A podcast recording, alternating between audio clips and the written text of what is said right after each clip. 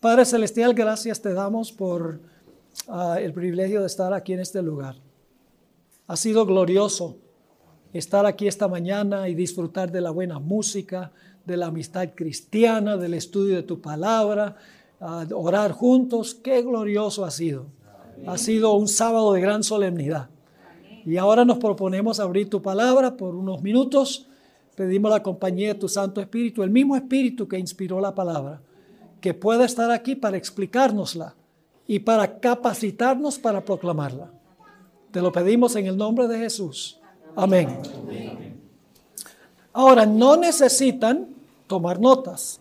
Si llenaron la tarjeta con su información de ah, correo electrónico, porque todo lo que yo voy a presentar aquí, lo que he presentado en los otros seminarios, uh, lo vamos a mandar electrónicamente a su correo. Así que si no llenaron la tarjeta, eh, asegúrense de llenarla y entregármela para ayudárselo a la secretaria y ella pueda entonces meterlos al sistema y mandar el material. Son más o menos en total como unas 70 páginas de material. Ah, no son bosquejos, son estudios completos.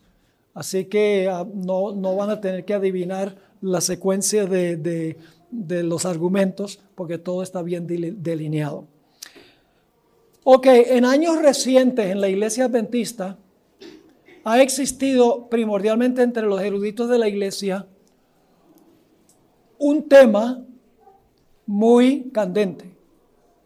Y ese tema es si con nuestra naturaleza pecaminosa que tenemos, hasta que Cristo cambie este cuerpo vil a semejanza de su cuerpo de gloria, si en este cuerpo de pecado podremos vencer completamente el pecado en pensamiento, en palabra y en acción antes de cerrarse la puerta de la gracia. O si porque tenemos una naturaleza pecaminosa, no es posible vencer completamente el pecado antes de cerrarse la puerta de la gracia. Hay dos grupos de teólogos en la iglesia adventista. Un grupo que dice en carne de pecado, seguiremos pecando, claro, arrepintiéndonos, confesando el pecado ah, que cometemos hasta el cierre de la gracia. Otro grupo que dice que se vencerá completamente el pecado antes de cerrarse la puerta de la gracia. Ahora quiero comenzar ah, yendo al espíritu de profecía y refiriéndome específicamente al caso de Moisés. La vida de Moisés se divide en tres segmentos, tres periodos de tiempo de 40 años cada uno. Los primeros 40 años Moisés los pasó en Egipto como hijo de la hija de Faraón. Y allí Moisés aprendió muchas cosas que no debe haber aprendido viviendo en la casa del faraón. Y por lo tanto, em, se formó mucho en su educación, hábitos y prácticas que él que tenía que vencer para poder cumplir la misión que Dios tenía para él. Leo del Espíritu Profecía la siguiente cita en Patriarcas y Profetas, página 254 sobre los primeros 40 años de la vida de Moisés. Moisés había aprendido muchas cosas que debía desaprender. Las influencias que le habían rodeado en Egipto, el amor a su madre adoptiva, su propia elevada posición como nieto del rey, el libertinaje que reinaba por doquiera, el refinamiento, la sutileza y el misticismo de una falsa religión, el esplendor del culto idólatra, la solemne grandeza de la arquitectura y de la escultura. Todo esto había dejado una profunda impresión en su mente, entonces en desarrollo, y hasta cierto punto había amoldado sus hábitos y su carácter. Así que pueden ver cómo la cultura de Egipto lo había impactado profundamente. Y la hermana White dice que debía desaprender muchas de esas cosas. Así que los siguientes 40 años, Dios llevó a Moisés al desierto de Madián a cuidar las ovejas de su suegro Jetro. Y fue una gran educación para él, porque aprendió pastoreando las ovejas literales lo que debía hacer para pastorear las ovejas espirituales. porque las ovejas pueden ser un tanto rebeldes y tienen un mal sentido de orientación, literalmente hablando. Entonces, Moisés pasó esos 40 años allá, lejos de la civilización egipcia, en comunión con Dios en el monte, porque en realidad el monte Sinaí no queda donde la mayoría de la gente cree. Generalmente se pone el monte Sinaí en la parte más sur de la península del Sinaí. Pero el apóstol Pablo deja muy en claro en Gálatas 4 que el monte Sinaí quedaba en Madián, que es en Arabia Saudita, en la zona noroccidental de Arabia Saudita. Ahí es que quedaba el monte Sinaí, el pueblo, y, por lo tanto el mar rojo que cruzó el pueblo de Israel fue el Golfo de Acaba, que es un golfo, el Golfo Pérsico, a donde hay una profundidad inmensa, porque en realidad algunos, los eruditos que no creen en la inspiración de la Biblia, que no creen en los milagros, dicen, eh, no, no es posible que hayan cruzado ese mar en un lugar tan profundo, que se haya dividido las aguas. Pero nosotros como creemos en la Biblia sabemos que fue así. Así que los 40 años pasó él allá, en, en el desierto de Madián. Y desaprendió mucho y aprendió muchas cosas. Y así estaba preparado para pastorear las ovejas de Jehová, el pueblo de Israel. Y aquí es que llegamos a los últimos 40 años de la vida de Moisés. 40, 40 y 40. En esos 40 años Moisés dirigió a Israel en su éxodo de Egipto a la tierra de Canaán. Y como mencionaba en el sermón esta mañana, es extraordinario que si ustedes leen los cinco libros de Moisés, no van a encontrar que, haya, que se registre un solo pecado que cometió Moisés durante esos 40 años, con la excepción de al mero final de los 40 años golpear la roca dos veces cuando Dios le había dicho que le hablara la roca. El hombre más manso de la tierra, dice en Números el capítulo 12 y el versículo 6. Y no crean que Moisés era así tranquilito, porque cuando estaba en Egipto, mató a un egipcio ¿Verdad que sí? Y la hermana hoy dice que era general de las tropas de Egipto. Para eso tenía que tener carácter, ¿verdad que sí? Tenía un carácter fuerte.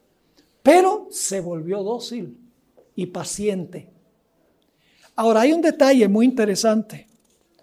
Y es lo que dice el Espíritu de Profecía en cuanto a Moisés, el final de su vida. No pudo entrar a la tierra prometida. Pero ¿qué hubiera sucedido si no hubiera cometido ese único pecado? En Patriarcas y Profetas, páginas 510, dice lo siguiente. Si la vida de Moisés no se hubiera manchado con aquel único pecado que cometió al no dar a Dios la gloria de sacar agua de la roca en Cádiz, él habría entrado en la tierra prometida y habría sido trasladado al cielo sin ver la muerte. Interesante. Yo pregunto entonces, ¿hay una diferencia entre morir y resucitar y ser trasladado al cielo y ser trasladado al cielo de entre los vivos? Hay una diferencia. Y en un momento le voy a mencionar la diferencia. Sigue la cita, pero no hubo de permanecer mucho tiempo en la tumba.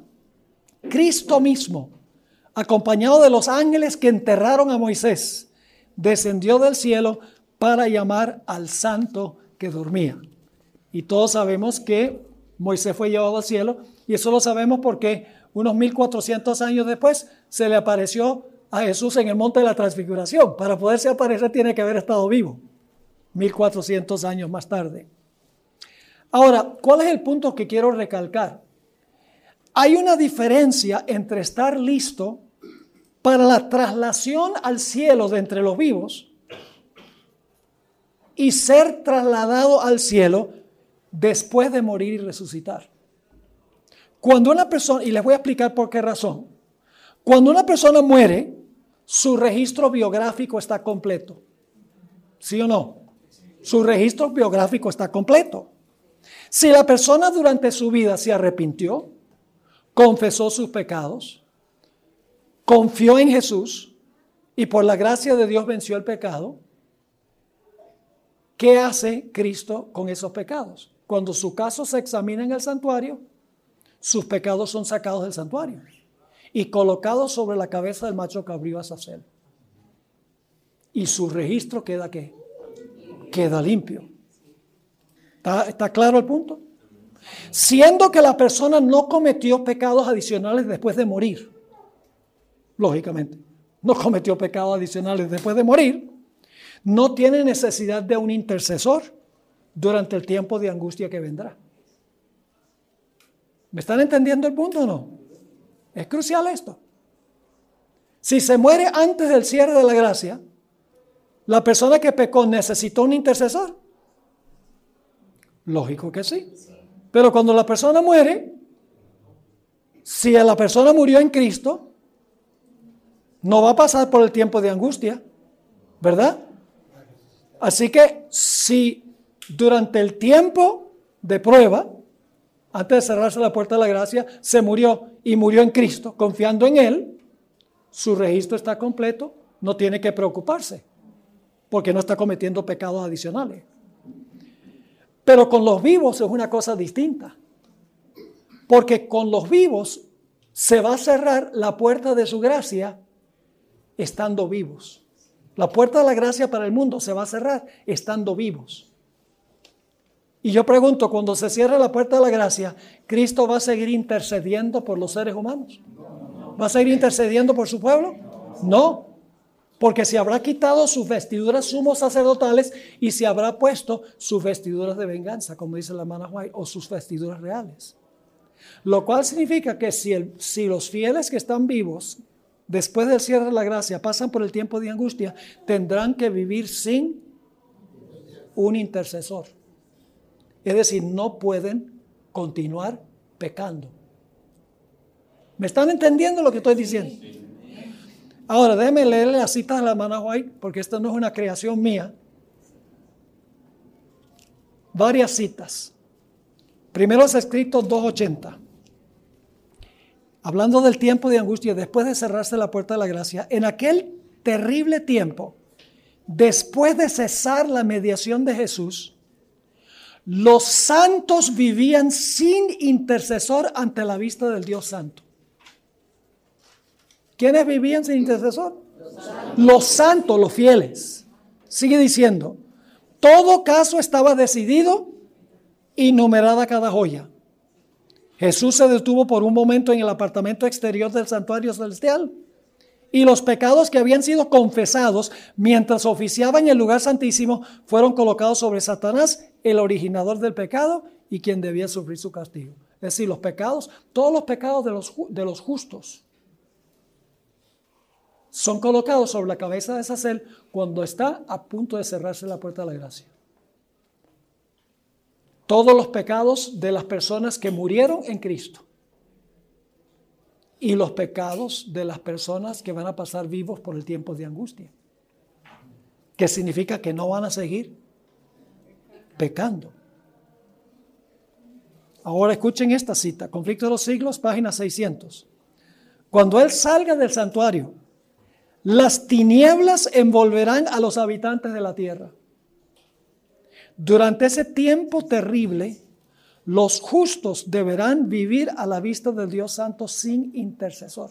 No va a haber intercesor por el pecado. Así que los fieles no van a poder cometer pecado durante ese tiempo. Lo habrán vencido.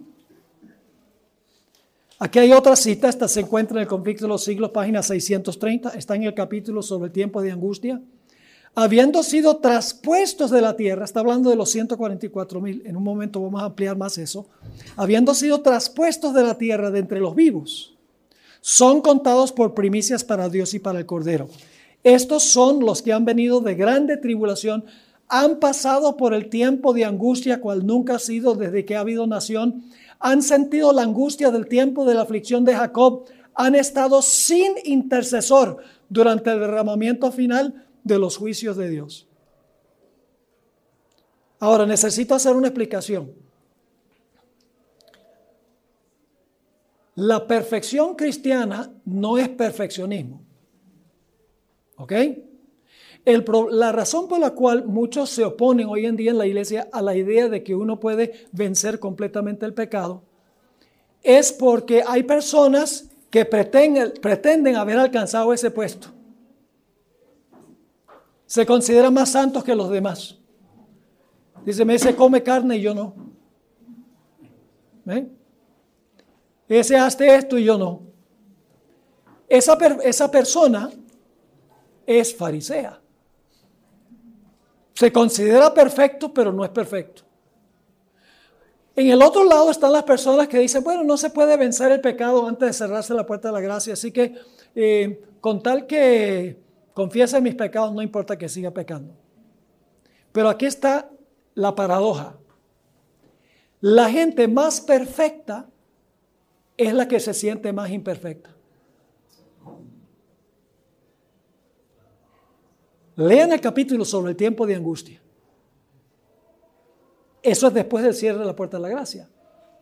Y la hermana White dice que, que los santos que pasan ese periodo miran su vida pasada y no ven nada bueno. No se están fijando en el otro, sino que están, están diciendo, está mi manto blanco. Sienten su insuficiencia. Esos son los más perfectos. Los que se consideran menos perfectos. Por eso en la Biblia tenemos, por ejemplo, Daniel. Daniel dice, hemos pecado, dice Daniel. El santo Daniel. ¿Cuántos pecados de Daniel se mencionan en el libro de Daniel? Ninguno. Era un hombre íntegro, santo, entregado al Señor. Sin embargo, él dice, hemos pecado, se consideraba pecador. Y e indudablemente era pecador porque todos han pecado. Pero venció el pecado. ¿Está claro este punto? Ahora, yo no puedo discutir con la hermana White. Y dice que tendré que la generación que está viva en el tiempo de angustia tendrá que vivir sin intercesor. Lo cual significa que no podrán cometer pecado. Y la hermana White dice, ni en pensamiento cometerán pecado. Y usted dice, ¿cómo puede uno alcanzar eso? Dice, yo nunca puedo alcanzar eso. Es verdad, nosotros no podemos. Usted conoce este texto, dice, casi todo lo puedo en Cristo que me fortalece. ¿no?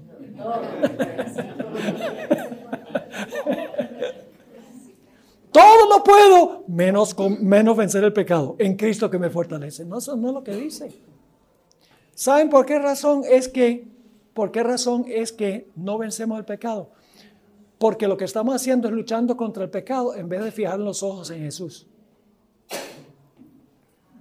El legal, ¿Saben lo que el legalista hace? Él mira la ley y dice, ¿cómo me fue hoy con este mandamiento? ¿Y cómo me fue con este mandamiento?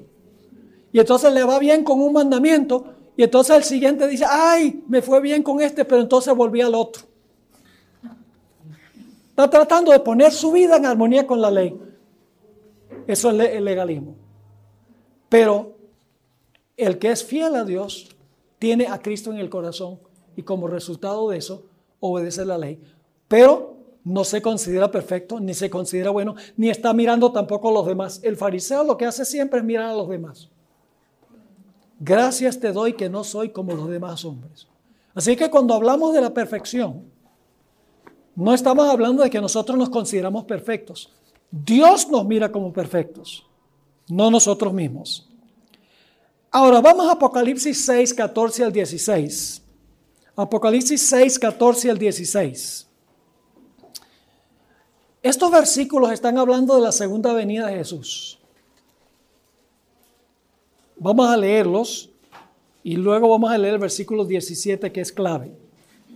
Dice allí, y el cielo se desvaneció como un pergamino que se enrolla, y todo monte y toda isla se removió de su lugar. Y los reyes de la tierra y los grandes, los ricos, los capitanes, los poderosos, todo siervo y todo libre, se escondieron en las cuevas y entre las peñas de los montes y decían a los montes y a las peñas, caed sobre nosotros y escondednos del rostro de aquel que está sentado sobre el trono y de la ira del cordero. Segunda venida, ¿verdad que sí? Y ahora el capítulo 6 termina con una pregunta. Porque el gran día de su ira ha venido. ¿Y quién podrá permanecer en pie? Tiene que estar refiriéndose a los vivos, ¿sí o no? Porque los, los, ah, los muertos no pueden estar en pie porque están horizontales.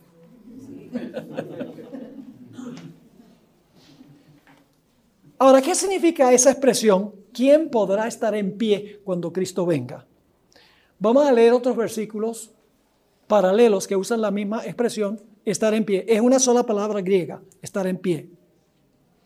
Marcos 3, 24 y 25. No, van a tener tiempo de buscar todos estos versículos. Yo los tengo todos escritos. Lo hago así para poder cubrir más material, porque si tengo que dedicar tiempo para buscar los textos, me demoro mucho.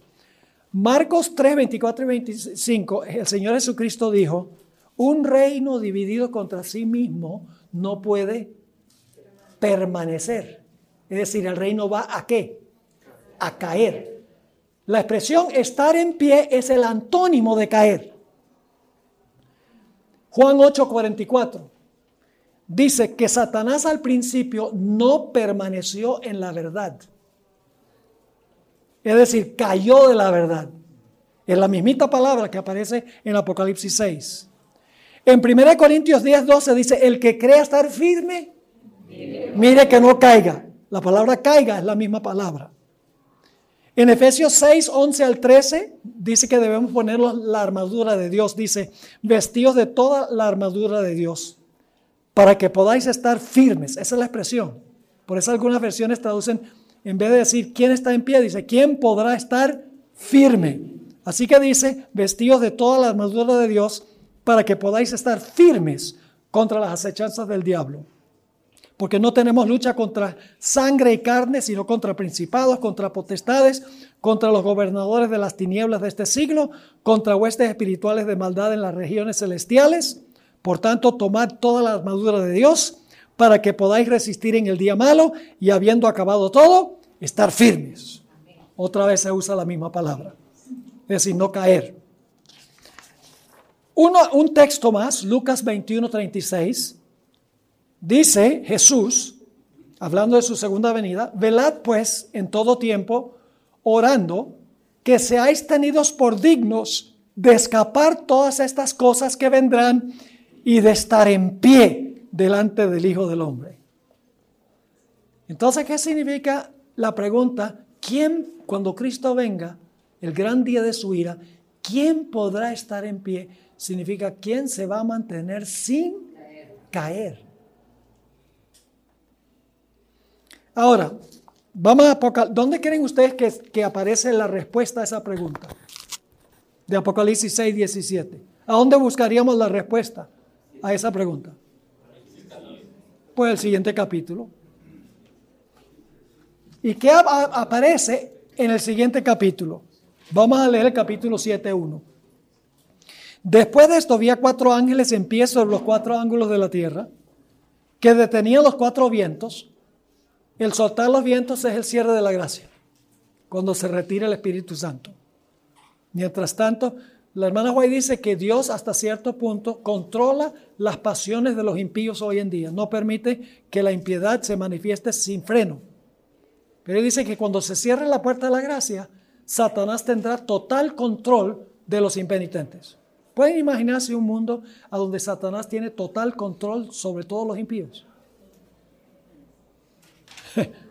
Así que dice que estos cuatro ángeles detenían los cuatro vientos de la tierra para que no soplase viento alguno sobre la tierra, ni sobre el mar, ni sobre ningún árbol.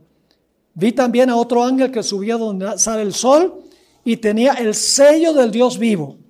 Y clamó a gran voz a los cuatro ángeles a quienes se les había dado el poder de hacer daño a la tierra, diciendo, no hagáis daño a la tierra, ni al mar, ni a los árboles. Es decir, no suelten los vientos hasta que hayamos que sellados en sus frentes a los siervos de nuestro Dios. Y oí el número de los sellados, 144 mil sellados de todas las tribus de los hijos de Israel. Ahora yo tengo un manual, eh, manual sobre los sellos, con toda una gran sección sobre los 144 mil. No tenemos tiempo de hablar sobre si son literales, si son judíos, etc. Eh, sencillamente les digo que son los que van a estar vivos cuando Cristo venga. Es la generación de los vivos cuando Cristo venga. Así que Apocalipsis 7, 1 al 4 habla del sellamiento de los 144 mil. pero no dice nada del carácter de los 144 mil. No dice ninguna característica de, de, cómo fueron ellos, si vencieron el pecado. Sencillamente son sellados para que cuando venga, cuando se suelten los vientos, no sean destruidos, para que estén vivos cuando Jesús venga. Ahora, este, esta idea del sellamiento en la frente viene del Antiguo Testamento, del libro de Ezequiel. Ezequiel 9. Vamos a leer algunos versículos allí. Ezequiel 9 y el versículo 1 al 6. Y escuchen bien, Ezequiel 9 no está hablando, no es escrito a gente pagana. Está hablando de los que profesan pertenecer al pueblo de Dios. Dice en Ezequiel 9.1, clamó en mis oídos con gran voz diciendo, los verdugos de la ciudad han llegado y cada uno trae en su mano su instrumento para destruir. Eso es lo mismo que soltar los vientos. Y he aquí que seis varones venían del camino de la puerta de arriba que mira hacia el norte, y cada uno traía en su mano su instrumento para destruir. Es decir, como los ángeles van a soltar los vientos y viene la destrucción, aquí dice que vienen los ángeles con armas para destruir. Y luego dice, y entre ellos había un varón vestido de lino, que es el mismo que sella en Apocalipsis 7. Y entre ellos había un varón vestido de lino, el cual traía a su cintura un, un tintero de escribano. Y entrados se pararon junto al altar de bronce. Y la gloria del Dios de Israel se elevó de encima del querubín sobre el cual había estado al umbral de la casa. Y llamó Jehová al varón vestido de lino, que tenía a su cintura el tintero de escribano, y le dijo Jehová, pasa por en medio de la ciudad. ¿Cuál ciudad? Babilonia. Egipto. No. ¿Dónde está realizando este sellamiento? Entre los que profesan ser pueblo de Dios.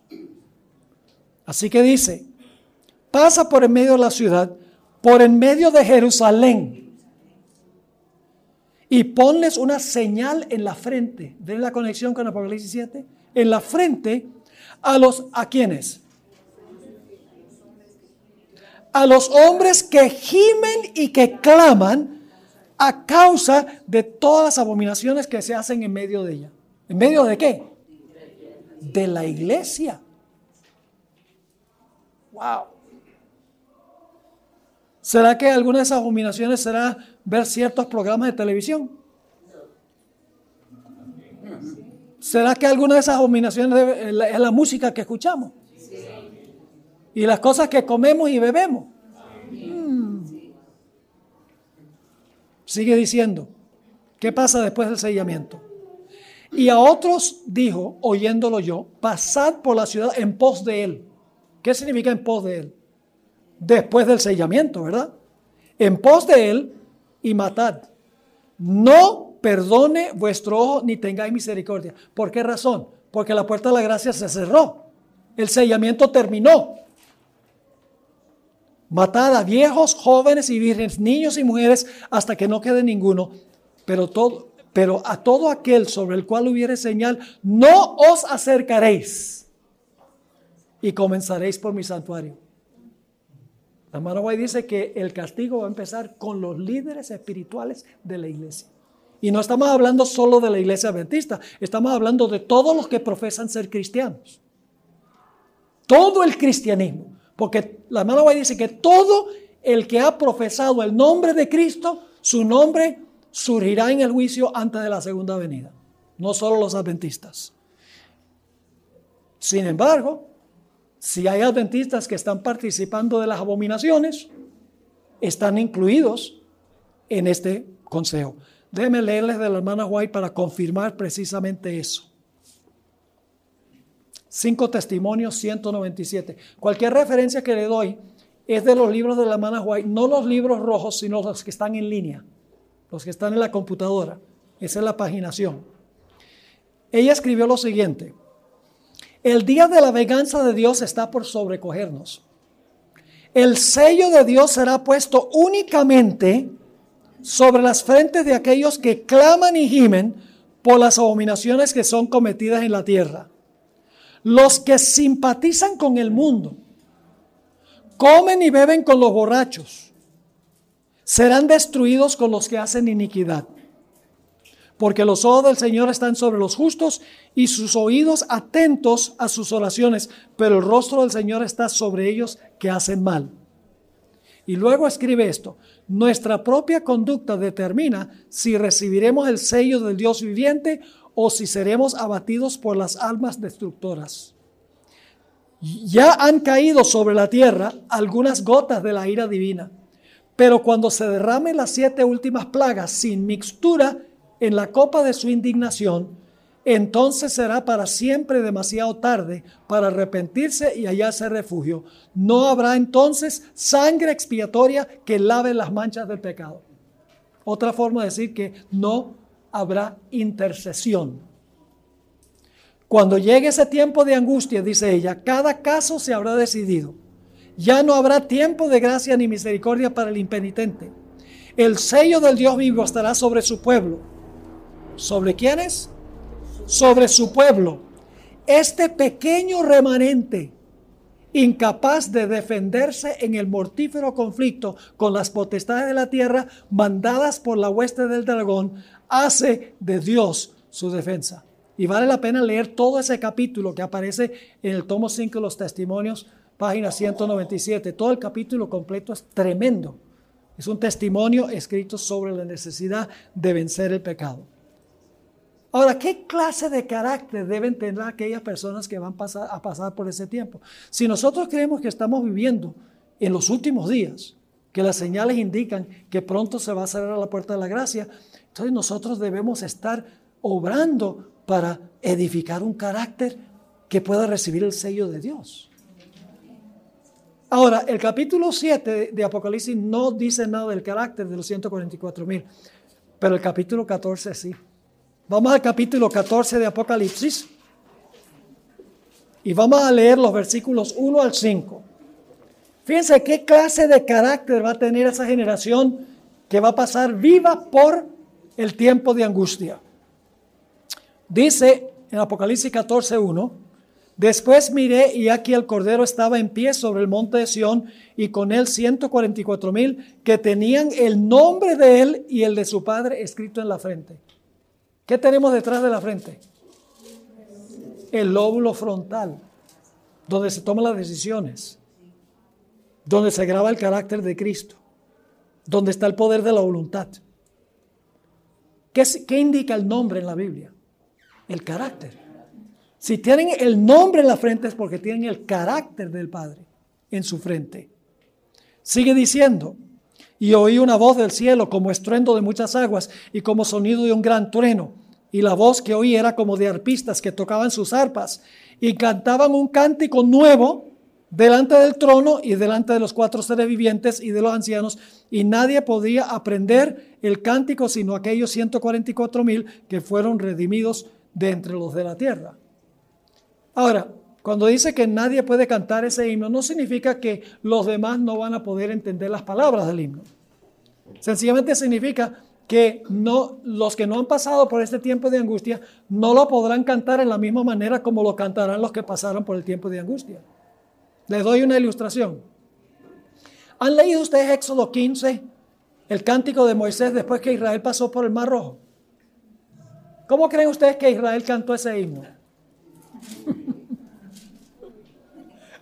Me imagino que retumbó en el desierto. Yo pregunto, ¿alguien podría ponerle música a ese capítulo y podríamos cantarlo? Si alguien le pone música a, la, letra, ¿podríamos cantar ese himno? ¿Lo podemos cantar igual que Israel? Porque no pasamos por la experiencia. ¿eh? Ahora sigue diciendo, sigue diciendo aquí,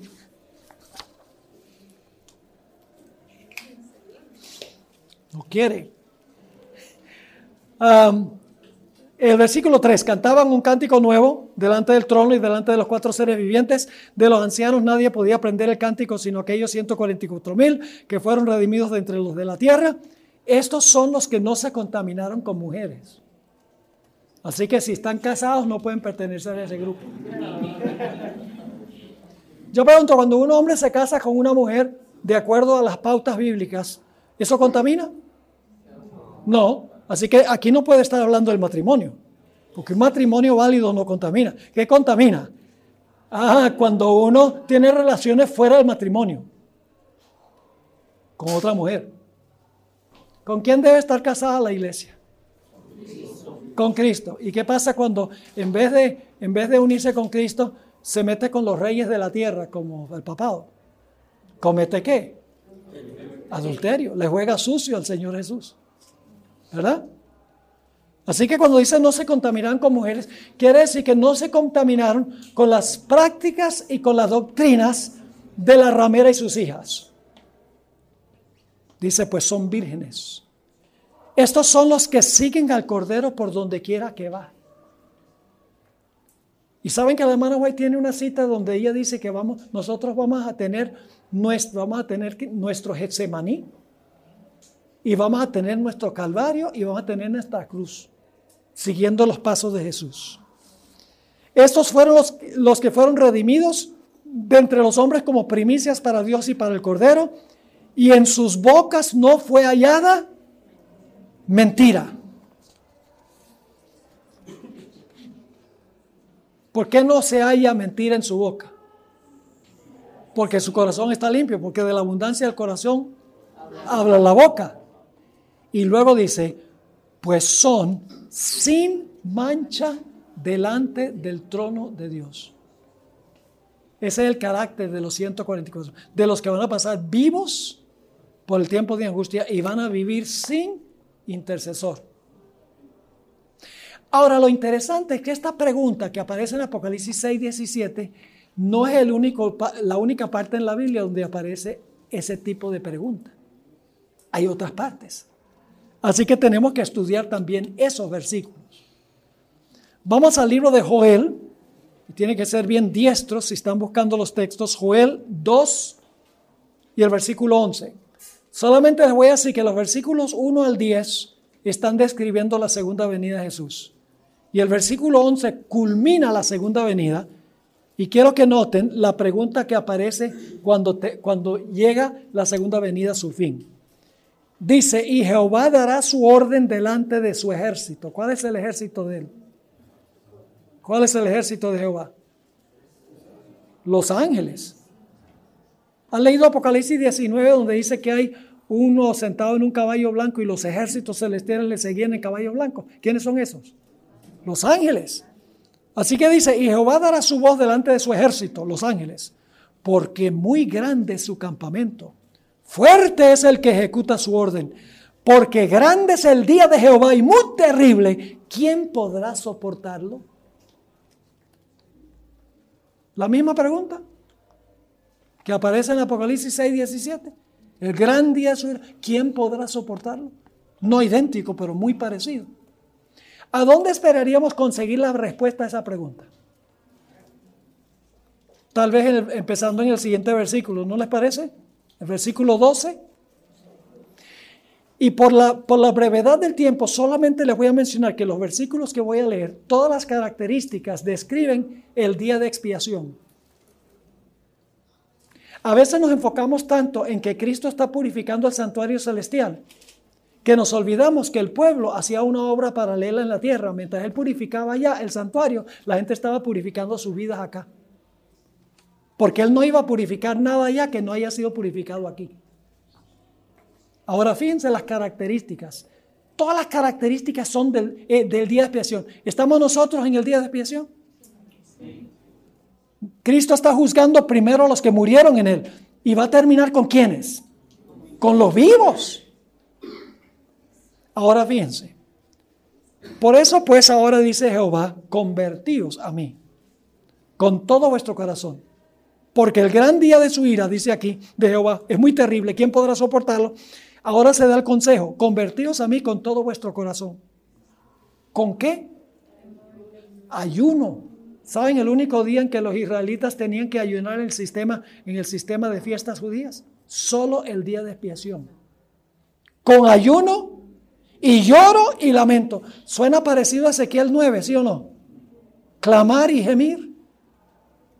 Rasgad vuestro corazón, no vuestros vestidos, y convertíos a Jehová vuestro Dios.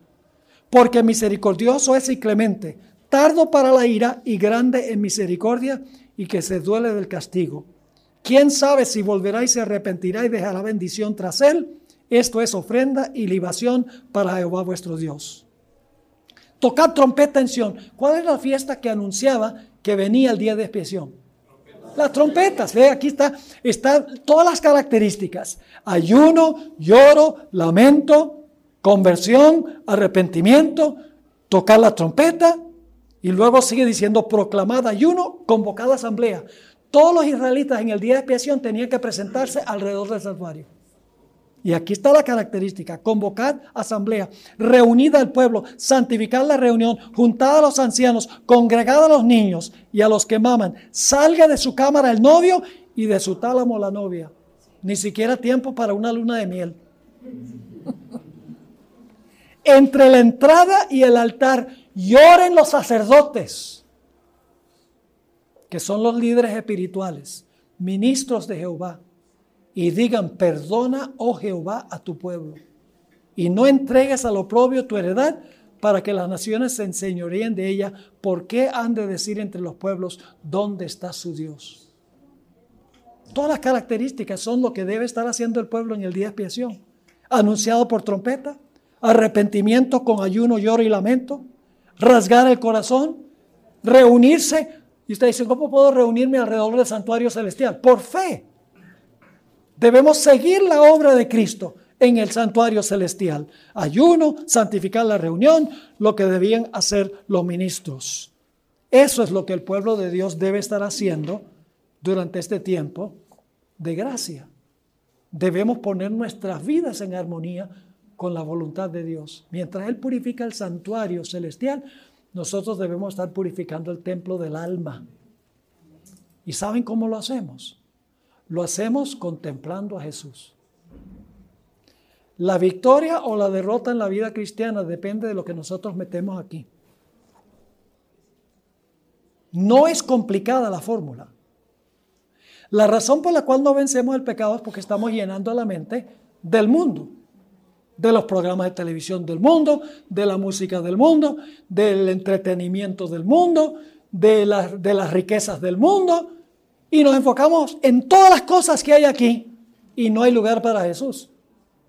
Pero si hiciéramos lo que dice la hermana White, tomáramos una hora cada día para contemplar la vida de Jesús, particularmente las escenas finales, tendríamos victorias en nuestra vida cristiana que nos sorprendería inclusive a nosotros. La victoria o la derrota se, se gana o se pierde aquí, en la mente. Por eso Satanás trata de entorpecer la mente de dos maneras. Primero trata de entorpecer la mente por malos hábitos físicos, como salió en una pregunta hoy. Un borracho no puede entender la verdad. Por eso Satanás entorpece la mente con malos hábitos para que la gente no pueda comprender la verdad. Y mucho menos tener fuerza de voluntad para vivir la verdad.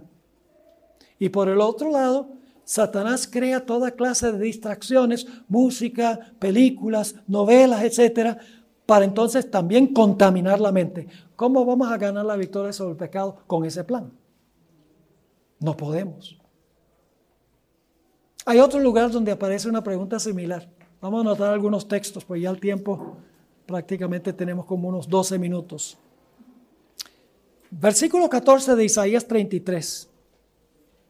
Dice, los pecadores se asombraron en Sión. Espanto sobrecogió a los hipócritas. Y luego pregunta, ¿quién de nosotros morará con el fuego consumidor? Cuando Cristo viene, viene con fuego, según la Biblia, según Tesalonicenses 1, se viene con llama de fuego, dice. Así que aquí dice, ¿quién de nosotros morará con el fuego consumidor? ¿Quién de nosotros habitará con las llamas eternas? ¿Dónde está la respuesta? En los siguientes dos versículos. Escuchen cómo se enfatiza el estilo de vida en los siguientes versículos. El que camina en justicia y habla lo recto. El que aborrece la ganancia de violencias. El que sacude sus manos para no recibir cohecho, mordidas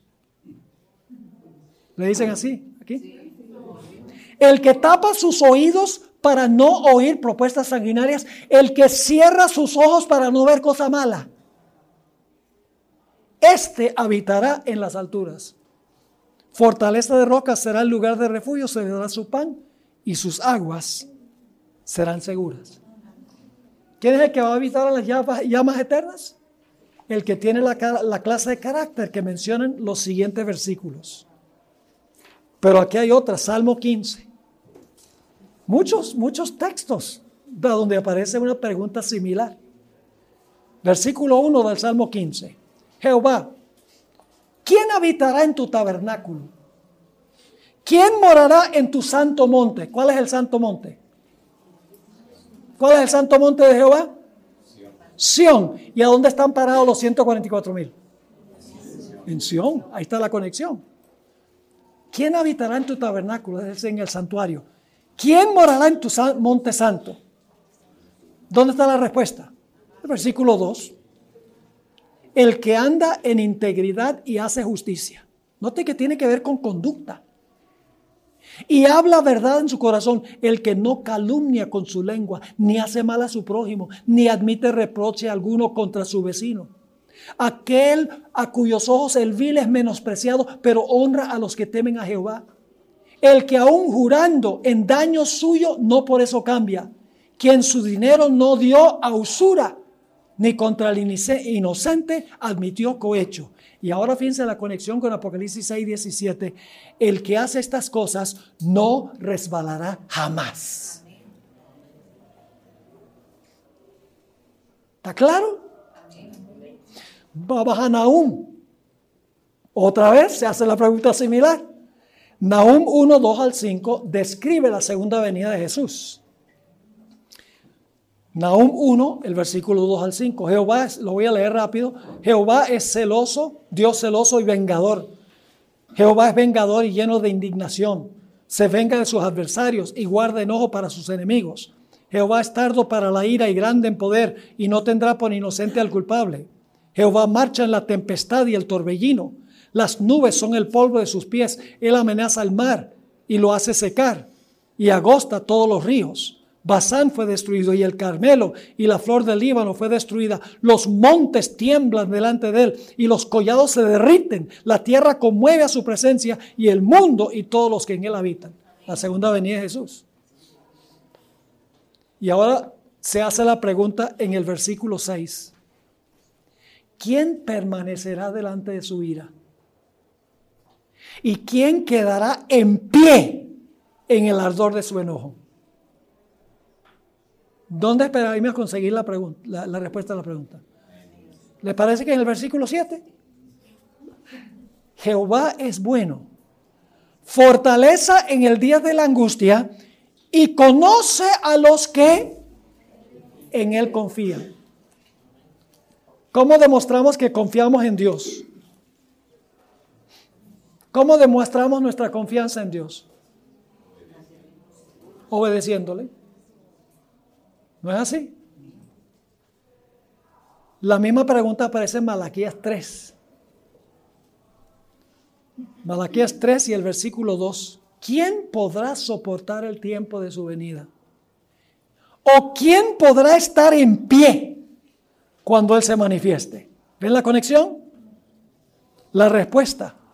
Porque Él es como fuego purificador y como jabón de lavadores. Se sentará para afinar y limpiar la plata, porque limpiará a los hijos de, de Leví, los afinará como a oro y como a plata, y traerán a Jehová ofrenda en justicia. Quiero leerles la cita de la hermana White, donde ella comenta sobre este pasaje.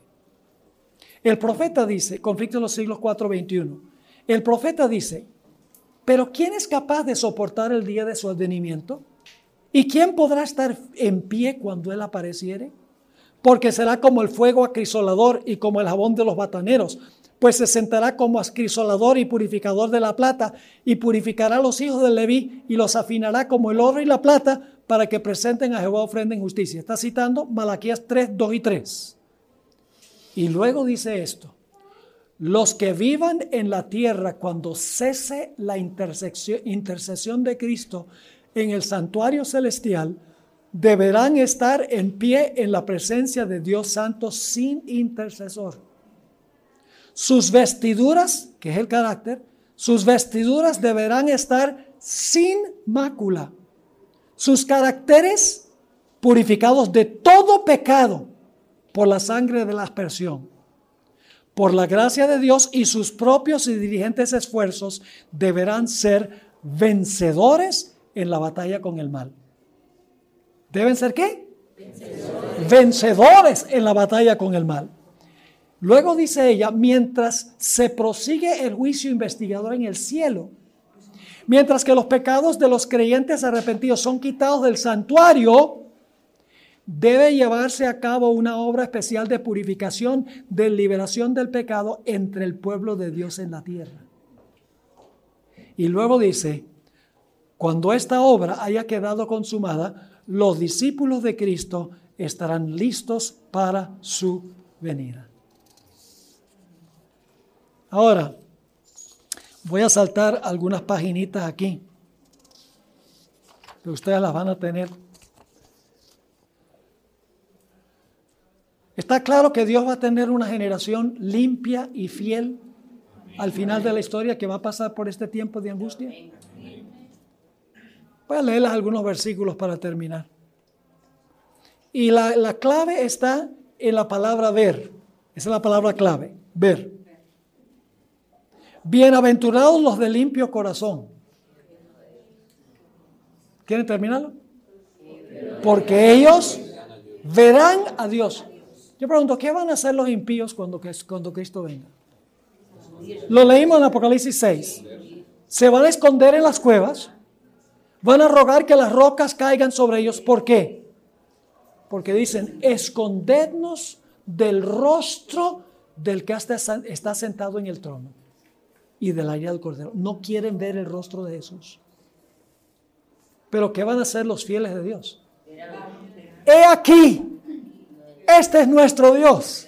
Le hemos esperado y Él nos salvará.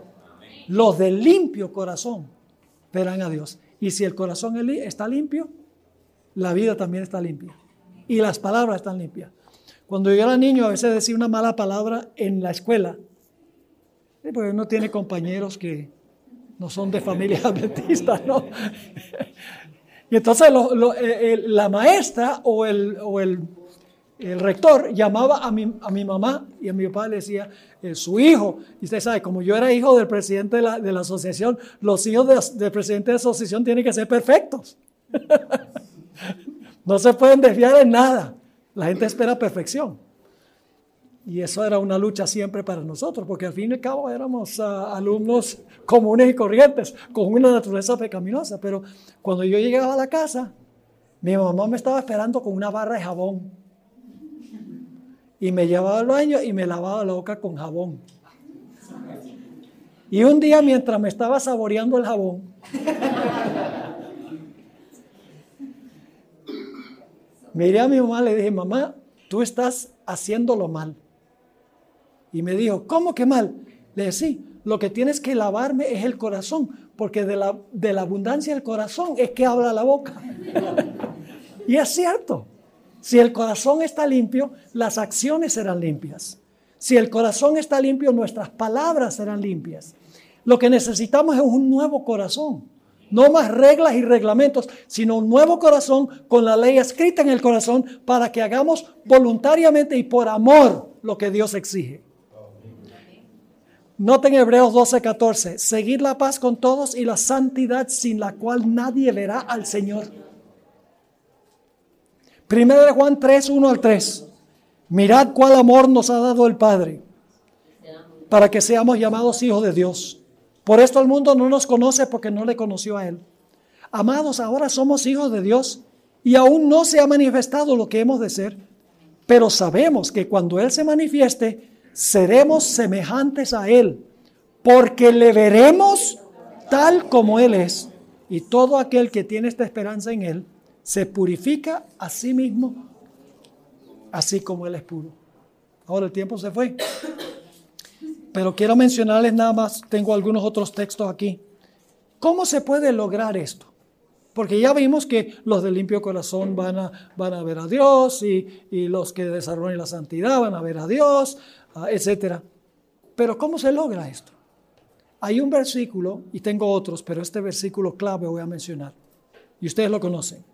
El Salmo 119 y el versículo 11. Tus dichos he que he guardado en mi corazón para no pecar contra ti. ¿Dónde están los dichos del Señor? Aquí. ¿Y cómo metemos la palabra al corazón? Por los ojos y por los oídos, escuchando sermones de Zoom TV.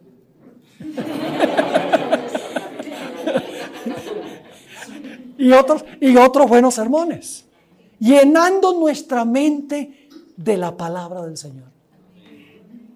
Y cuando llenamos la mente de la palabra, cuando dedicamos tiempo, tiempo y calidad, no nada de devoción matutina. No tengo nada contra la devoción matutina, no me entiendan mal.